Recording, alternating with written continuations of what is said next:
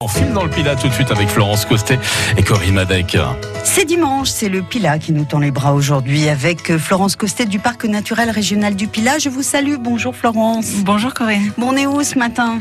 Ce matin, on est à Jonzieux, dans l'usine de passementerie Sahuc. On est au milieu de ces grands métiers jacquard. Il y a des modernes à commande numérique et puis des anciens en bois et partout des fils qui s'activent un peu dans tous les sens. Pour celui qui n'est pas du métier, c'est un univers assez impressionnant. Et pourquoi vous nous amenez ici aujourd'hui?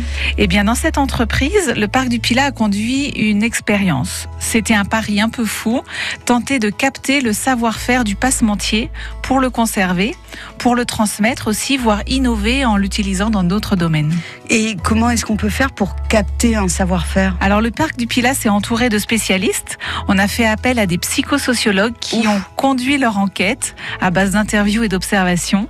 Ainsi, ils ont réalisé comme un manuel du passementier débutant. Un manuel qui explique comment faire, c'est ça? C'est exactement ça, avec un niveau de difficulté assez important, Mhm. parce que mettre en route un métier à tisser jacquard, c'est vraiment ce qu'il y a de plus complexe Ah oui. en matière de savoir-faire textile.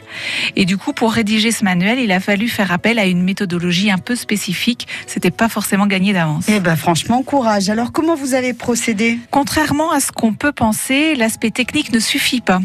Un descriptif du type euh, faire ci et puis après faire ça, ça fonctionne pas, c'est pas suffisant. Les psychosociologues se sont intéressés à l'intention dans le geste. Il leur a fallu beaucoup d'observations et des heures d'entretien auprès d'anciens passementiers, des experts dans leur domaine pour mettre en place l'outil. Et ça, c'était un travail passionnant. Et ouais, le savoir-faire, hein, il faut, faut pas le perdre. Et vous êtes certain que ça fonctionne?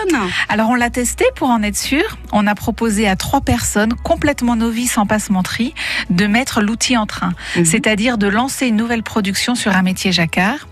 Elles avaient pour seul guide cet outil de transmission du savoir-faire. Les trois personnes se sont installées devant un métier dans l'entreprise et en un jour et demi,